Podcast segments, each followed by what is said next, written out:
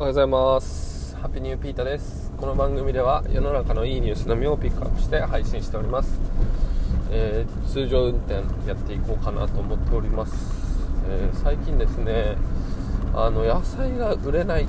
あのー、まあ、なぜ売れないかっていうのはもう大体理由が明確でお芋系なんですよね今。お芋系しかなくてさつまいも安納芋とかシルクスイート売ったりあと里芋ね。の間取れて初めて売ったんですけど売れないですね。うん。あのー、やっぱ都内の人ってまあこれもじいちゃんばあちゃんと話して気づいたんですけど料理基本めんどくさいからやらないですよね。まあやる人はやりますけどやっぱりいかに簡単に料理できるかってものが大事でだからねピーマンとかナスとかね人参とかはね売れるんですよ。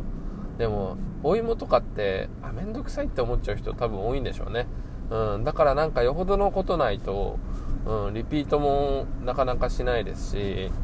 売れないんですよね。だからちょっとまあ考えなきゃなと思っています、まあ、別に売れなきゃ売れなきゃでいいんですけどせっかくやってるならね売りたいのであのー、打ち手としてちょっとインスタでも始めてみようかなと思って。あまあちょっと SNS ね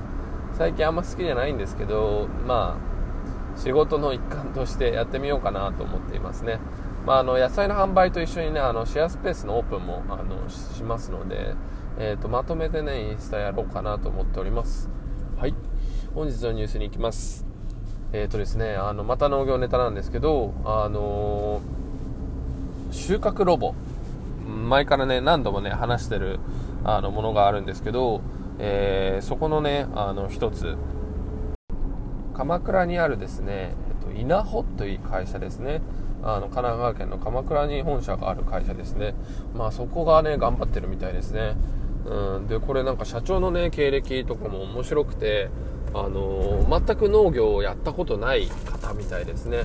でそういう方がねやっててあのー、でそういう機械とかもね作れる人じゃないんですけどあのまあいろんなね人脈とか、まあ、自分でねあの知り合いとかをね当たってあの作ってるっていうねなかなか、まあ、あのバイタリティあふれる方がねやってますよね、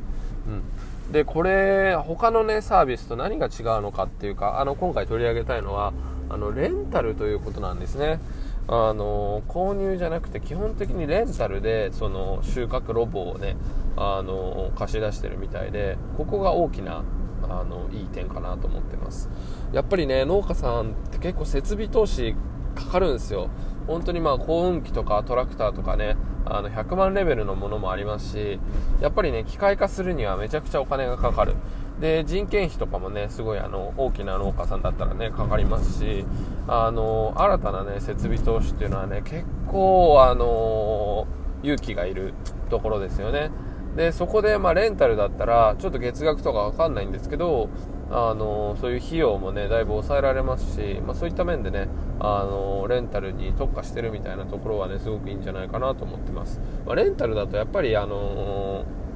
ダメだった時にまた別のものにトライできますからね。うん。あの、やっぱ貸す方としてはねメンテナンスとかねなかなか大変だと思うんですよ。売り切りじゃなくてね。うん。でもやっぱりユーザーのことを考えればレンタルっていうのはねあのこういう農業機器以外にもねあの応用できるというかねあのー、大事なことなんじゃないでしょうか。まあ、トヨタがね、あのー、シェア、あの、カーシェアのね、サービスとかね、昔からやってますけど、まあそういうのもね、まずはその、買ってもらうためのレンタル。うん。そういう意味でもね、あの、いいですよね。はい。うん、で、またね、あの、内容見てて、なるほどなって思ったのが、野菜によって一括収穫できるものと、あのちゃんとねその収穫期を見極めるものがねあるんですよね。でこの稲穂さんが作るねあのロボットはその収穫期を見極める必要があるロボットなんですよ。えーと、収穫期を見極める必要がある野菜とかに向くロボットなんですよね。あの例えばピーマンとかナスとか、えーと、アスパラガスとかね。えーと、あとイチゴとかもそうですよね。あの一気にバーって取れるわけじゃないんですよ、うん、その1株からあのいいのをだんだん取っていくっていうね。で今まではねあの農家さんのねあの人間の目であのその目視で確認してたんですけどそれがあの前もなんかで見ましたね。AI でその熟してるかとかね。そういうところをしっかり見て収穫ができるっていうね。これ結構手間ですからそれをねあの AI に今後ねどんどん変わっていくっていうのはとてもいいんじゃないでしょうか、うん、で一方ねあの僕もねあの三浦でよくあの手伝いとかするんですけどキャベツとか大根とかもうあれは一気に大量収穫なんですよ。あのお米とかもそうですよね。うん、一気に同じものがあの同じ時期にまいとけば同じ時期にできる。そういう野菜もあるんですよね、うん、やっぱりね野菜作る方もそういうとこを考えていかないとあのー、僕も小さな畑でやってますけどその畑のね中に何を植えるかっていう配置とかね、うん、うまくできないんですよね、うん。まあ、だから何事もそうですけど、うん。最終形態商品になった時のことをねちゃんとイメージしてね商品作りをやっていくっていうのが重要なんじゃないかなってことも気づかされました。はい。今日のニュースはここまで。Take it easy